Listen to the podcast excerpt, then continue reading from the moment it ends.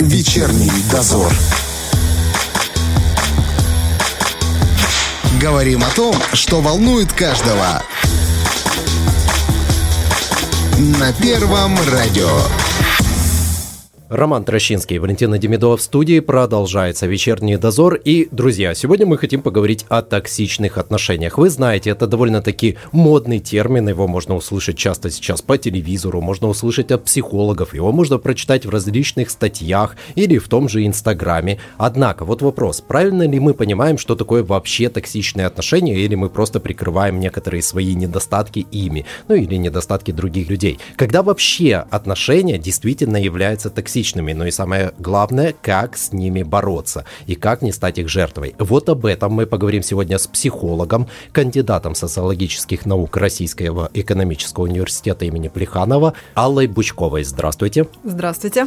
А давайте для начала определимся с тем, что такое вообще токсичные отношения, да, и что понимать под этим термином.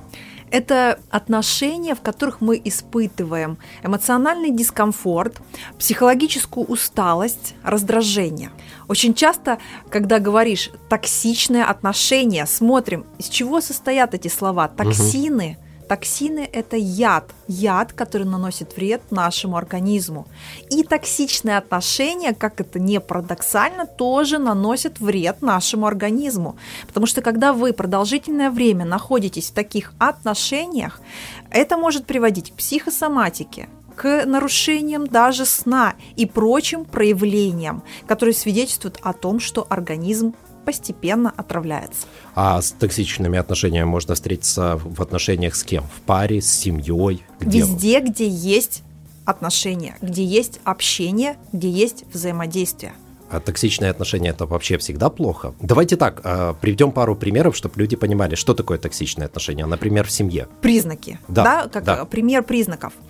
Э, самое первое что вот мы сразу ставим галочку отношения так. токсичное, это где есть агрессия. Угу. И агрессия здесь не только физическая, но и агрессия вербальная, да, то есть э, она может быть такого эмоционального, психологического плана.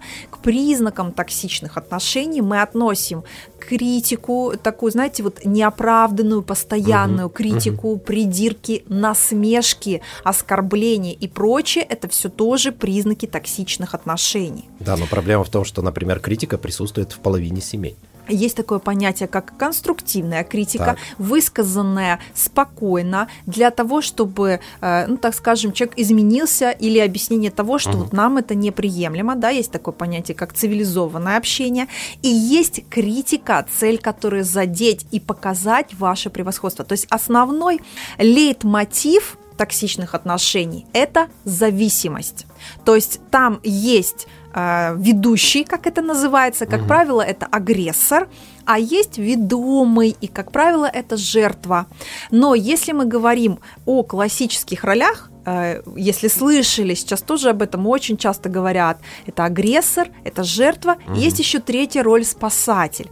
И вот такой парадокс, когда мы находимся вот в этих ролях, жертва легко может стать агрессором. Если замечали такое в токсичных отношениях, когда кто-то один давлеет, давлеет, наступает такой момент, когда агрессировать может начать та самая жертва, вроде бы неприметная, да? да. И вот эта вот беготня по вот этому треугольнику неизменно Э, будет присутствовать. В токсичных отношениях, э, вот смотрите, любые отношения будут связаны с дискомфортом периодическим. Где-то не поняли друг друга, где-то произошел конфликт и прочее, прочее. Это совершенно нормально. Но мы э, исходим из позиции, чего больше в ваших отношениях. Вот прям поставьте на чашу весов и сейчас подумайте, чего больше в ваших отношениях. Вот этого раздражения, дискомфорта, э, да, вот этой вот усталости психологической, или все-таки позитива, комфорта э, и положительных моментов но вам могут сказать, что вот такой вот дискомфорт испытывает большинство семей. Например, э, семьи, которые построены по патриархальному признаку, где мужчина давлеет над женщиной, и другого она не знает. И для нее это вполне нормально, что мужчина, например, там критикует ее жестко, подавляет ее желания, то есть относится к ней как к своему дополнению. И она воспринимает это нормально. Вот что делать в таком случае? Ты понимаешь, что это токсичные отношения. Ну, и... э, это самое главное, понимает ли это женщина и устраивает ли это ее. Так. Э, когда ко мне приходят клиенты, и мы начинаем работать с темой отношений, самый главный вопрос, который мы всегда анализируем, хочешь ли ты менять эти отношения, угу. да, то есть или хочешь ли ты работать над этими отношениями. А где разница между тем, что я хочу, и разница между тем, что я делаю? Когда вот она наступает? Ну, она в любом случае будет видна потому, что ты делаешь. То есть можно на самом деле такой вот очень интересный вопрос затронули, можно прийти и сказать, да, я хочу, да. но при этом ничего не делать да. и оставаться. Это самое сложное, чтобы вы понимали, э, увидеть себя со стороны, выйти из позиции жертвы, начать перестраивать общение. Это э, не просто сложная вещь, это вещь, которая требует мужества определенного, да, то есть вот я готов сейчас меняться, я хочу меняться, я понимаю, что угу. меня так не устраивает. Потому что сказать, ну, вот так жили наши предки, предки, и мы так живем, это проще всего. И может быть вам это и прекрасно, и нормально, и вы сейчас можете тогда переключить на другой канал или послушать музыку, да, потому что скажете, нет, это не моя тема, меня все устраивает. Мы работаем с тем, когда это ненормально, когда это не устраивает. Когда вы понимаете, ну так быть не может. Потому что на самом деле есть семьи, где регулярно поднимается рука на женщину, но она говорит о том, ну бьет, значит любит. И это все продолжается. Но мы уже знаем, что вот эта позиция физическое насилие нормальным не считается. Как понять, вот как оценить тот момент, когда все-таки это отношения токсичные, а не это симбиоз, э, чтобы вот просто притерлись вот так, вот вас устраивает все вот так вот вы жили, да, предки наши жили, мы вот так живем. Вот есть, например, человек, оказавшийся в токсичных отношениях. Он может бесконечно быть в этих токсичных отношениях и получать от них огромные дивиденды, да. Да, и вот тогда все будет устраивать. Где заканчиваются вот эти дивиденды, когда ты понимаешь все-таки нет, это меня не меня устраивает. не устраивает. А это каждый человек сам решает. Тоже очень хорошо и четко вы сказали. Токсичные отношения несут нам выгоду. Угу. Потому что выгода для агрессора – это контроль, это управление, это подчинение себя – а выход для жертвы, выгода точнее для жертвы, заключается в том, что я такая бедная, пожалейте меня, потому что жертвы, они всегда э, очень э, жалеются окружающими, поддерживаются окружающими, неизменно может появиться спасатель. Угу. И в принципе жертва, она не принимает решений. Все решения, вся ответственность, получается, лежит на ведущем. Поэтому здесь выгода есть. У меня а, специально есть разработанный чек-лист, он называется «Признаки токсичных отношений». У меня есть просто тренинг про отношения, он называется «Детокс отношений». Очень угу. интересная игра слов, да, детокс отношений, то есть мы избавляемся от, от этих токсинов. Да. да. И в этом чек-листе есть прям признаки токсичных отношений. Угу. Вы определяете, э, можно ли ваши отношения отнести к токсичным или нет. Почему? Потому что настолько иногда в жизни мы уже разучиваемся себя чувствовать, себя ощущать, что мы не можем понять. Вот это вот, когда приходят клиенты, просто объясните мне, я не могу понять, я понимаю, все, потеряна связь с собой, нужно начинать с этого. И вот мы определяем сначала это, потом мы определяем, плюсы и минусы выхода из токсичных отношений. И там есть такой очень важный момент, который у меня прям прописан в этом путеводителе. А теперь примите для себя решение, хотите ли вы это делать, или все-таки вы оставляете все как есть. Если человек все время говорит о том, что ему не нравятся токсичные отношения, он бы хотел выйти из них, но он ничего для этого не делает, это означает, Значит, что он не хочет. Да, мы всегда, то есть что человек делает, то и цель. Mm. Вот это вот правило психологии. Что человек делает, то и цель, то и мотив. То есть не то, то что он говорит, не то, что Нет. он рассказывает. Нет. Если он приходит и говорит, я хочу, у меня не хватает смелости, я понимаю, что мне нужна поддержка, это уже история осознанности и понимания. А если он говорит, я, я хочу, угу. и вот я буду делать, может быть, давай вот пройдет Новый год, а еще лучше майские праздники, вот да, я да, соберусь, да, любимая, я вот немножечко приду себя, вот когда-нибудь, никогда-нибудь я это сделаю. А что касается понимания э, того, находишься ты в токсичных отношениях или нет, представим себе ситуацию, когда к тебе приходят родственники, друзья и рассказывают тебе, что ты точно находишься в токсичных отношениях, что там, например, Вася такой плохой, все вот это делает плохо, или там Катя за тобой не ухаживает, она такая плохая. Но ты сам этого не видишь. В таких ситуациях вообще стоит прислушиваться к мнению других ориентируемся на себя, потому что ваши родственники, ваши друзья и близкие, они не живут вашу жизнь, они не погружены в ситуации. Хотите, прислушивайтесь. Как я говорю, со стороны всегда виднее, угу. можно к этому прислушиваться, но помните, ответственность за ваше решение только на вас. Кто обычно вот э, становится жертвой токсичных отношений? Есть какой-то типичный психотип этого человека? Психотипы определенные есть, а, да, но обычно э, обычно нет, знаете, таких четких определений, что будет именно угу. вот этот вот человек. И это идет обычно постепенно. В каком случае? То есть, когда человек не чувствует своих личных границ, то есть все то, что начинает происходить, ему кажется, что это нормальным. Это даже вот отдельно такая глубокая тема, насколько я чувствую вот эти свои личные границы. Можно ли так со мной или нет? И человеку кажется, вот с ним в детстве так обращались, с ним так обращались родители, он считает, что это норма. Какие личные границы? Ну, например, как вы реагируете на оскорбление, да, вот ага. он меня оскорбил, но это нормально, да, вот он мне проявил, я сама виновата или я сам виноват. Часто же такая вот да. история, да, то есть э, э, обратите внимание, вот эти вот э, ситуации, которые периодически выплывают в прессе с избиением э, вот, да, э, известных людей, э, как реагирует общество? Оно же начинает раскалываться, да, вот сама виновата, а что да. ты сделала для того, чтобы он тебя не бил, например, и прочее. Это же тоже глубоко коренится. И несмотря на то, что тема токсичных отношений, она очень популярна, принятые стереотипы, принятые установки в обществе, они довольно-таки крепкие. Поэтому я говорю, нужно мужество для того, чтобы из этого выходить, для того, чтобы отходить от позиции э, муж и жена как функции, угу. от э, партнеров как личностей. Да, вот мои такие особенности, их очень важно принимать. То есть вот это вот такой мейнстрим сейчас, который тяжело дается. Общественное мнение, насколько оно сильно влияет на появление токсичных отношений? Я вот даже не на появление, а на сохранение их. Знаете, в зависимости как... от того, насколько это для вас значимо. Ну, вот больш... Если вы опасаетесь, а что скажут да. люди, да, да.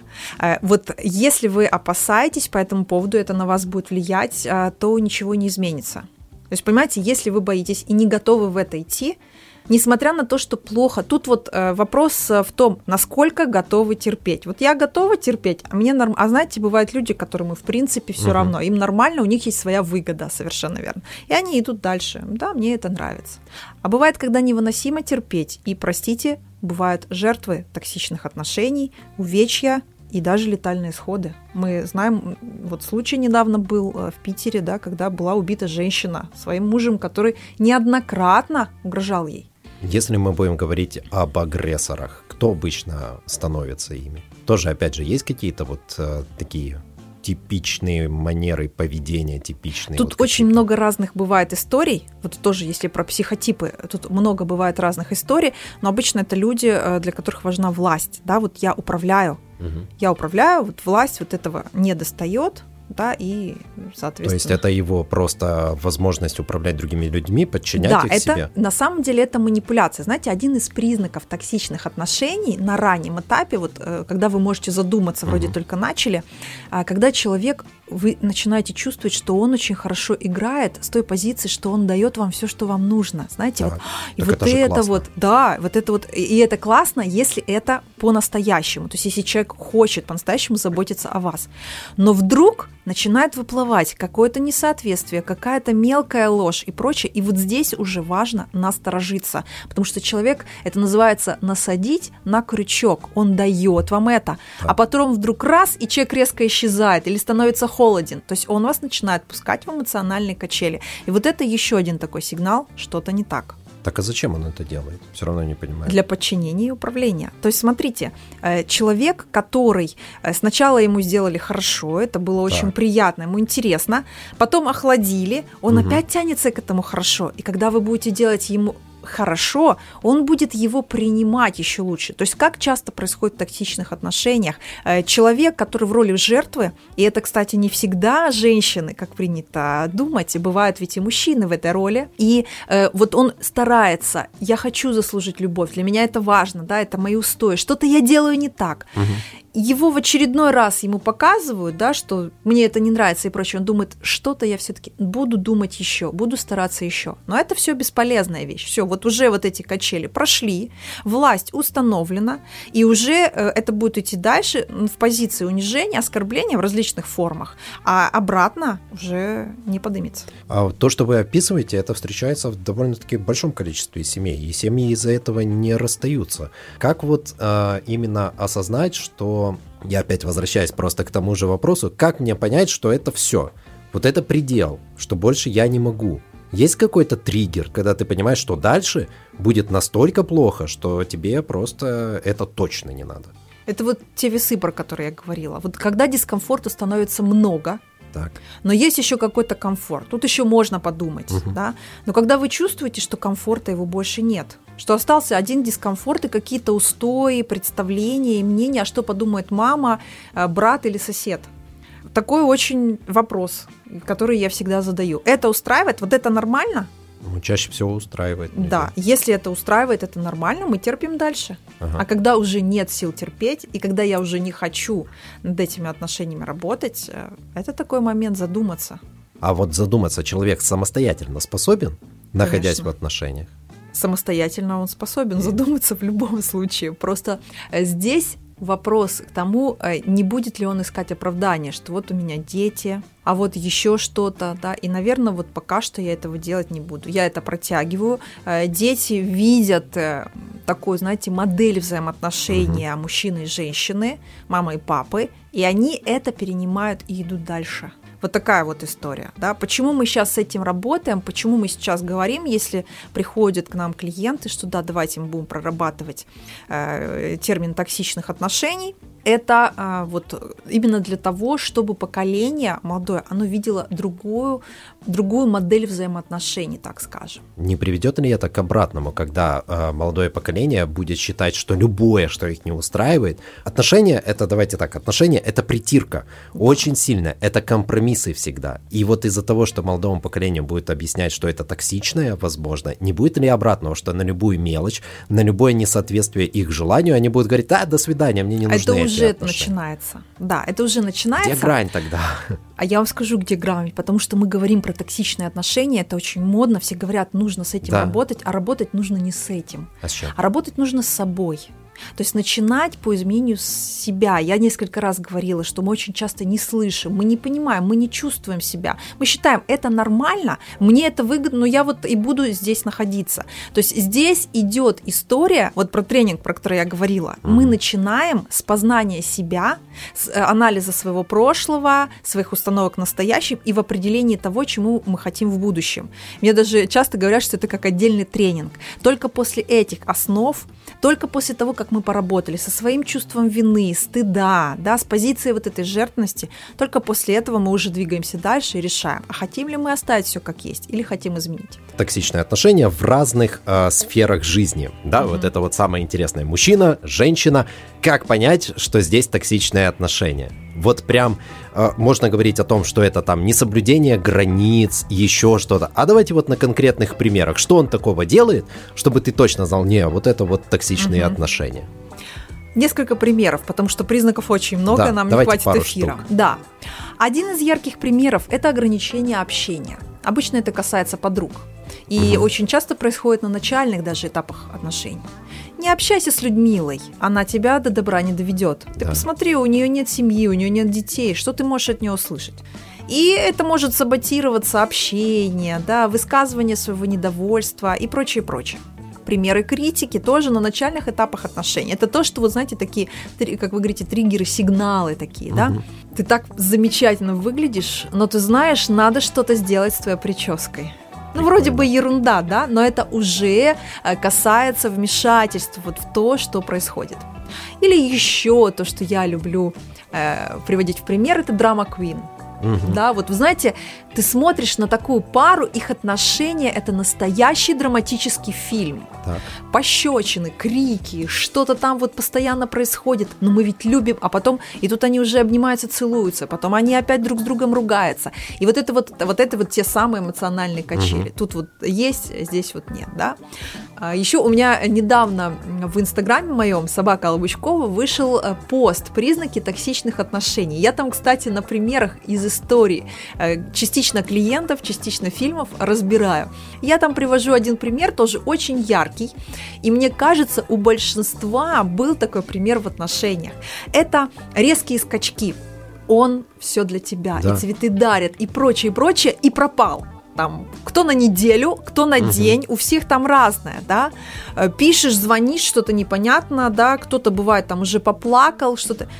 и возвращается. Я был очень занят на работе и прочее, прочее. Ну, по сути, Ну, там так, реально договариваясь был. сам. Да, я не мог даже написать тебе смс-ку. Я ведь Да, такое 24 часа без сна и отдыха работал, не ел и, в принципе, ничего не делал. Да. Подтверждаю, Вот, то есть- такое бывает. Э, Конечно.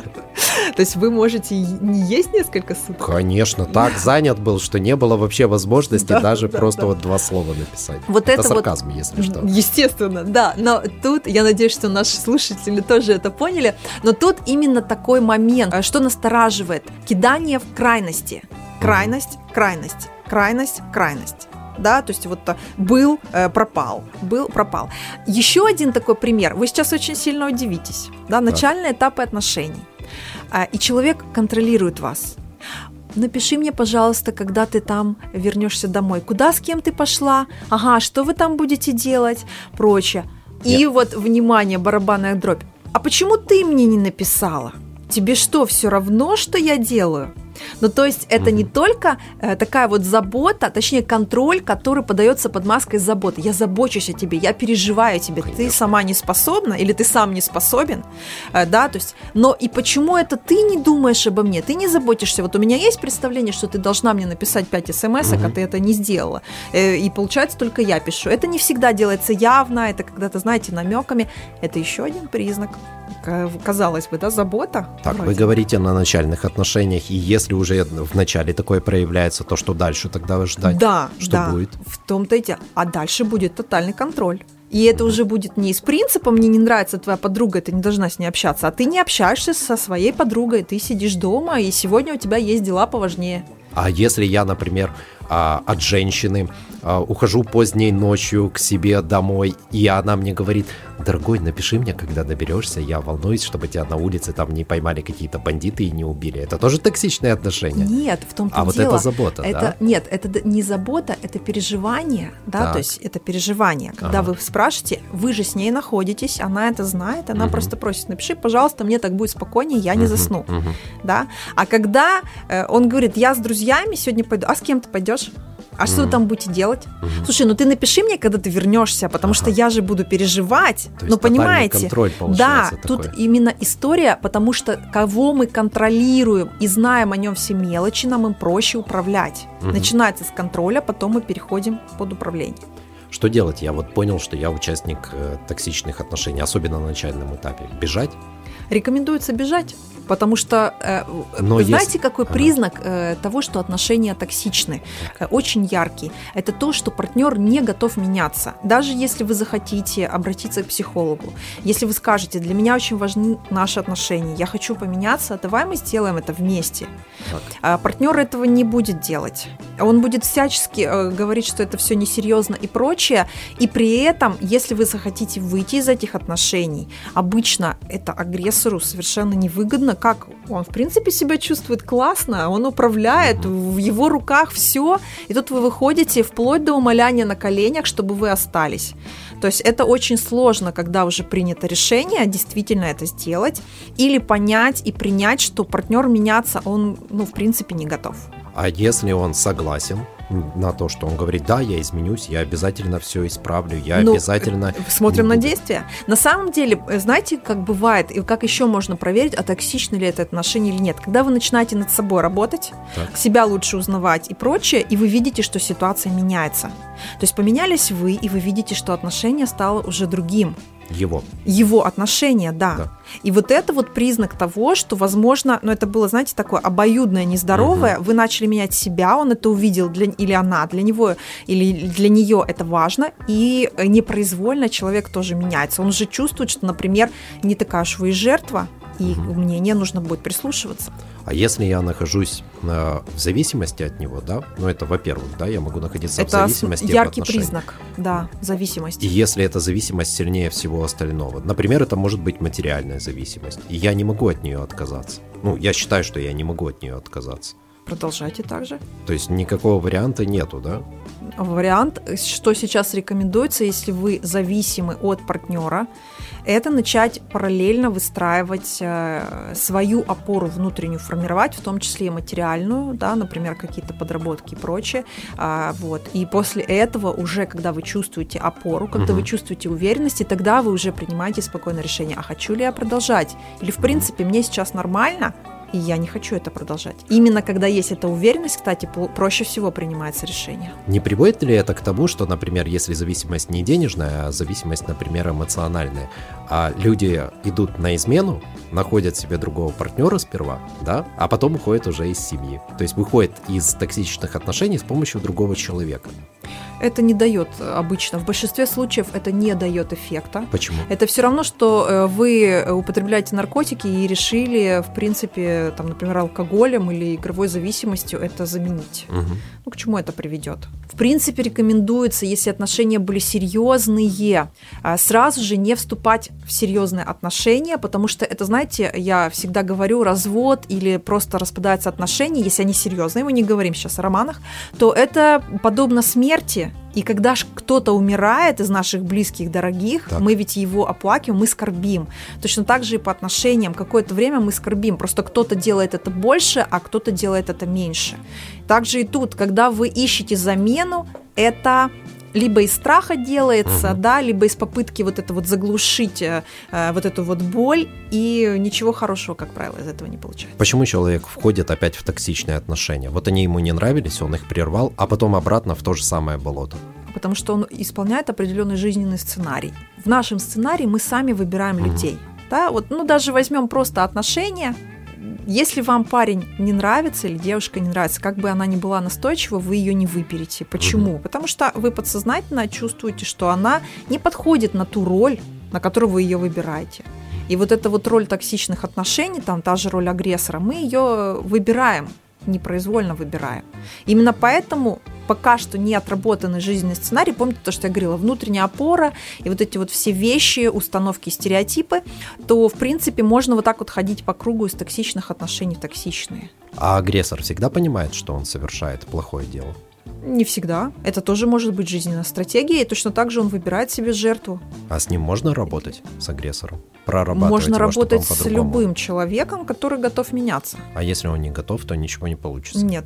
А как быть, если я нахожусь а, в отношениях, да, и а, я боюсь выйти из них, они токсичные, но я боюсь выйти из них, потому что м, я боюсь одиночества.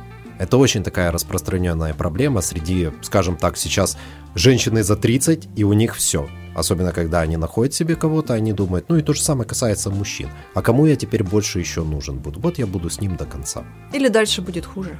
Ну, да, и... да. Здесь, еще раз говорю, я не буду давать здесь каких-то рекомендаций, что делайте так. Вы сами решаете, да, можно работать с этим страхом, выяснять, откуда он берется, да, то есть, э, потому что в наше время э, очень часто, когда ты работаешь, например, с ценностями, а, да, вот э, я в том числе работаю с ценностями людей, которые приходят, угу. и вдруг начинает выясняться, что ценности в семьи ее в принципе нет. То есть это такая вот насаженная ценность. И человек очень сильно удивляется. То есть он говорит, для меня вот получается важно другое, да, там, вплоть там до здоровья, да, или каких-то вот профессиональных успехов. И это людей вот, э, да, но, но я, тем не менее, боюсь остаться один, потому что, ну, все говорят об этом вокруг. Мне действительно страшно, я себя не чувствую, да, компетентным. Но, а с другой стороны, есть фраза, ты лучше будь один, чем с кем попало. И вот тут вот начинаются вот эти метания. Поэтому еще раз, работа с собой, это, в принципе, будет на благо. Вы mm работаете с собой, вы себя лучше узнаете, вы начинаете себя лучше чувствовать, и потом уже решаете, да, мне выгодно быть в этих отношениях, называйте их токсичными, как угодно, мне это нравится. И тогда вы продолжаете. А если нет, уже совсем другая история. Все решение за вами. Я вам вообще открою секрет. Мы, в принципе, одиноки. Угу. Потому что есть определенный путь, который мы пройдем одни. И когда что-то случается с нами тяжелое, мы одиноки, мы переживаем это. Люди могут только поддержать. Вы уже затронули тему э, семьи. Неужели семья это тоже может быть токсичной? Да, я знаю, что да, но как такое происходит? Семья же должна быть любящая, заботливая, поддерживающая. И как это внезапно, возьмем для примера маму и папу, как самых ярких членов семьи. Понятно, там дядя, на него плевать, троюродный там или какой-то дядя, от него можно всегда отвернуться и не общаться с ним. А вот мама и папа, когда внезапно оказывается, что они тебя критикуют, могут даже унижать, командуют твоей жизнью, особенно когда тебе уже 50, а они все равно считают тебя маленьким и указывают, что делать. Как такое вообще может развиваться в семье? Это вот не укладывается в голову. Но самое главное, что с этим делать? Вы сказали такую фразу, вот семья должна быть. Да, Да. то есть должна быть. Это как э, какая-то, какой-то механизм, который должен так работать. Ну, А что будет, если мы ткнем в этот механизм чем-нибудь? семья обидится, и это будет на мне скажется тоже плохо. Нет, я имею в виду, я говорю не про то, что э, вот он сейчас работает, да, Мгм. а вот его до этого повредили, и он уже не работает так, как он должен работать. Так. Откуда это идет, с чем это связано? Это нужно выяснять в каждом конкретном случае. Что-то происходило в детстве этих людей, что-то происходило уже в их взрослом сознательном опыте, и они выбрали именно такой стиль, именно такое направление. И они, опять же, э, да, э, вспоминаем, они получают из него определенную выгоду. Но в отношении родственников, когда мы говорим, и даже близких родственников, когда вы становитесь взрослым человеком, вы можете решать, общаться или не общаться. Если не общаться невозможно, вы можете ограничивать это общение. Подождите, ну как можно не общаться с родителями? Это фактически невозможно. Нет ничего невозможного. Если родители вас унижают, оскорбляют, вам с ними плохо. Вот вы как психолог, если к вам приходили с такой проблемой, вы советовали человеку, чтобы он не общался с родителями? Я ничего не могу советовать. Я просто объясняю и, э, вы знаете, направляю человека с позиции, что дает тебе это общение, зачем ты общаешься с родителями, чтобы поддерживать. То сколько времени тебе нужно для поддержки? Столько-то, столько-то. Пожалуйста, это время есть. Как с родителями быть в таких ситуациях? Что рекомендуется в случае Да. токсичных отношений? Это не использовать темы-триггеры. То есть вы Например? видите, что когда Ага. вы говорите там с мамой или с папой про, например, заработок вашего мужа или про политику, всегда возникают скандалы, Да. всегда это критикуется. Мы начинаем эти темы избегать. Мы выбираем нейтральные темы, да, то есть тема, например, кто-то про политику, а у кого-то политика это наоборот Мгм, тема, которая триггерит, а кто-то говорит про погоду, кто-то рассказывает про нравы в обществе, и все так поддакивают, успокаиваются. То есть вы выбираете эти темы, которые нейтральные. Когда вы чувствуете, что тема не нейтральная, вы начинаете переводить тему. Если не ты выбираешь тему, а родитель А выбирает вы тему ее за все равно тебя. переводите, да. Или я сейчас, э, давай, а я, знаешь, вот хотел поговорить о чем-то другом. Тут уже Если а, ему плевать, и он это продолжает. уже ваше право. Ну пусть продолжает, значит, можно это слушать. фоном. Хорошо. Можно ли родителя, я, извините, перебью, но можно ли родителя прямо поставить, как говорится, а, то есть прямо сказать, я эту тему с вами никогда обсуждать не буду? Если спокойно, не агрессируя, почему нет? Вы таким образом спокойно обозначаете границы. Да? Вы, говор- вы говорите, например, мне эта тема неприятна.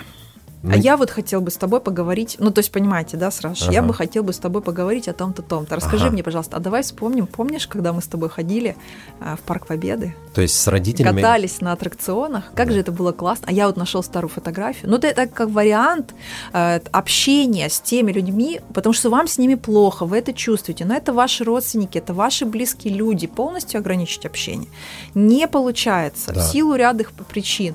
Э, Пробуйте сделать его более комфортным для себя. Но если агрессивно к этому подходить, то ничего не получится. Агрессия рождает агрессию. Ага. Я даже вот приводила пример, что жертва, она тоже очень часто забегает в агрессора. А, И может, да, и дать там по, по голове э, этим, э, чем обычно дают по голове, сковородой, э, да, и прочее. То есть тут самое сложное – это давать отпор.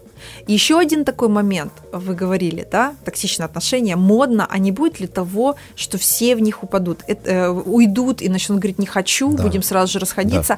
Это пример того, что происходит, когда мы только переходим к какой-то золотой середине. У нас сначала одна крайность, а потом нас кидает другую. И только после этого мы, знаете, так раз и начинаем выравниваться. Так же и тут.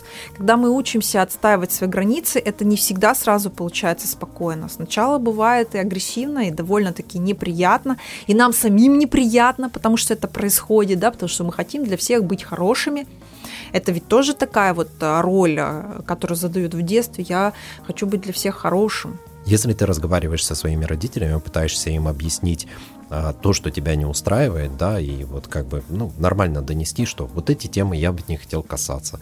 А вот здесь я бы не хотел, чтобы вы меня пилили там насчет заработной платы или там, кого я выбрал себе в партнеры по жизни. А они тебе говорят, ну, мы вот такие, как есть, родители вообще-то не выбирают. И что дальше? Все. Они имеют право так сказать. А что То тебе есть они делать? говорят вам о том, что э, ты хочешь с нами так общаться, а мы так общаться не хотим, и мы Ага. будем с тобой продолжать общаться так, как считаем нужным.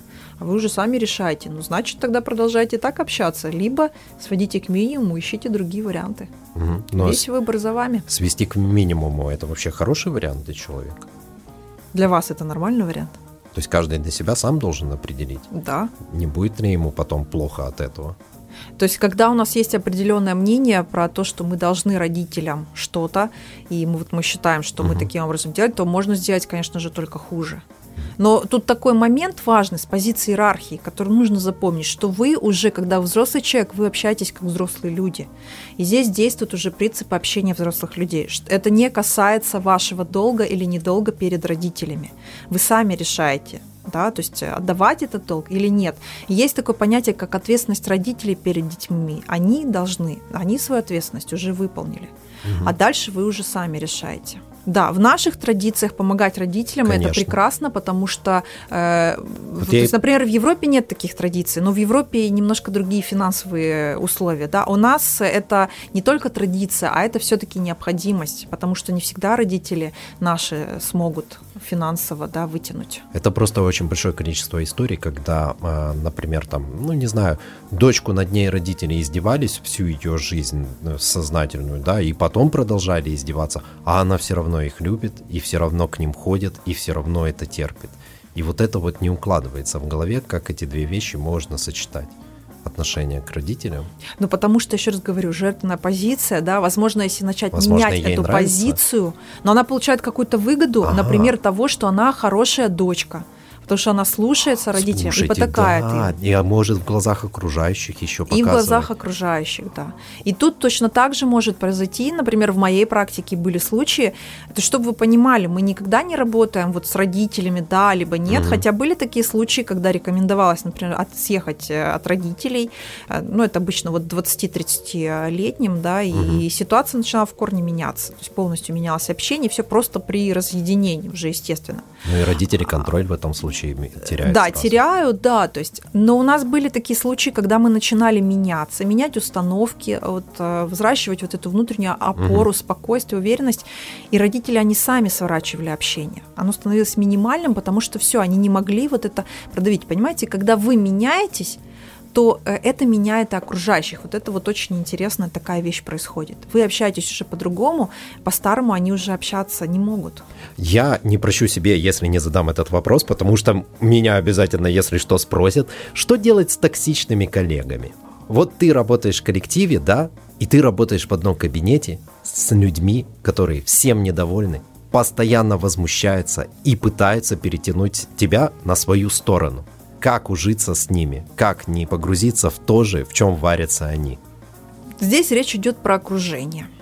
Здесь есть э, даже ряд исследований, в том числе, например, исследования про то, как начинают вести себя метрономы, когда их больше двух. Так. Метрономы начинают синхронизироваться друг по друга. Мгм. Поэтому, когда вы находитесь в токсичном отношении, э, в токсичном окружении, нравится вам это или нет, вы сами приобретаете эти признаки. Если вы продолжаете в этом окружении находиться, в этом кабинете и прочее, то, по сути, ну, вы синхронизированы. Варианта нет Где-то будете... Нет, почему? Вариант есть всегда. Да? Вариант есть, э, например, с- а, как я говорила, если нельзя общение полностью убрать, то его минимизировать, найти Мгм, точки мгм, соприкосновения, мгм. общения на приятные темы. А, Например, вы оба там безумно любите футбол, и вы можете беседовать на эту тему, это будет позитивное общение, да, и не поддерживать то, что вам не нравится. Но есть еще такая очень хорошая теория про крабовое ведро, сейчас тоже об этом часто говорят, да, про то, что когда краб пытается выбраться из ведра, то другие крабы, они начинают затаскивать его обратно. Да. И вот этот вот принцип, он имеет место быть. Для того, чтобы измениться, э, одно из условий – это менять свое окружение. Если вы на работе находитесь большую часть времени в этом каб- кабинете, общаетесь с этими людьми, вы синхронизируетесь. Тут по-другому не будет. А если у меня токсичный руководитель, то как тут? Я никак не повлияю на него. Да, здесь уже э, необходимо будет это рассматривать с позиции манипулирования, да, и использовать принципы э, психологического айкидо то есть работы с Например. манипуляторами. А, да, но тут есть разные, то есть, например, технику уверенного отказа, потому что она определенным образом действует. А, или а, есть такая техника заезженной пластинки, когда вы выбираете, каким образом отвечать угу. и продавливать, когда вот пытается там на вас каким-то образом начальник продавить. Ну и опять же, может быть, кому-то сейчас это не понравится, то, что я скажу, но вы всегда можете выбрать другую работу. Но это сложно. Да, это сложно. Особенно да. если работа хорошая, материально довольно-таки э, сильно оплачивается, то как ее поменять? Поэтому мы все вспоминаем наши любимые весы. Что важно, то используем. Я, кстати, хочу сказать такой момент, опять же, да, а, оставлять все как есть всегда проще всего, потому что это уже по заезженным, по рельсам, по накатанным. Ну да, болею я немножко, чаще, чем обычно. Ну да, потом у меня, может быть, найдут какую-то еще более неприятную болезнь. Просто я хочу сказать, что на определенных стадиях эмоционального выгорания у нас уже идут болезни по-серьезному. Сначала они хронические, потом вдоль, вплоть до смертельных заболеваний как бы это не было, да, сейчас э, не казалось неприятным, э, не все уходят в болезни. Вы можете сказать, а я вот вообще, например, не болею, да, но при этом у вас, например, бессонница угу. или какие-то депрессивные настроения и прочее. То есть все мы как-то компенсируем то, что нам не нравится. И представьте, вы находитесь в состоянии постоянного стресса со своим руководителем. То есть, естественно, это будет на вас отражаться, на вашем состоянии, на вашем восприятии и, в принципе, на вашей жизни, потому что на работе мы проводим большую часть все-таки времени. В целом, вот если подводить итог, есть какой-то универсальный совет для тех, кто попал в токсичные отношения? Работать над собой, выстраивать свою уверенность, опору и смотреть на ситуацию. Да, всегда вот взвешивать свои за и против. Я очень люблю вот этот принцип гипотез, знаете, относиться к жизни как к такой очень интересной задачи, которую всегда можно решить, угу. и пробовать разные варианты ее решения. Да, может быть, здесь подойдет ограничение общения, может быть, здесь подойдет изменение ситуации, а может быть, в принципе, вы решите, что мне выгодны токсичные отношения, нравится вам это или не нравится, господа психологи и все прочие, а я буду находиться в них, и это тоже ваше право. Вот и решайте, друзья, сами, нравятся вам токсичные отношения, не нравится. А если что, помните, главное начать работу над собой. Другого человека все-таки тяжелее переделать, чем самого себя. У нас сегодня в гостях была Алла Бучкова, психолог и кандидат социологических наук Российского экономического университета имени Плеханова. Спасибо вам большое. Благодарю вас тоже. Ну а вечерний дозор на этом заканчивается. Валентина Демидова и Роман Трощинский работали для вас сегодня. Всем пока. Вечерний дозор.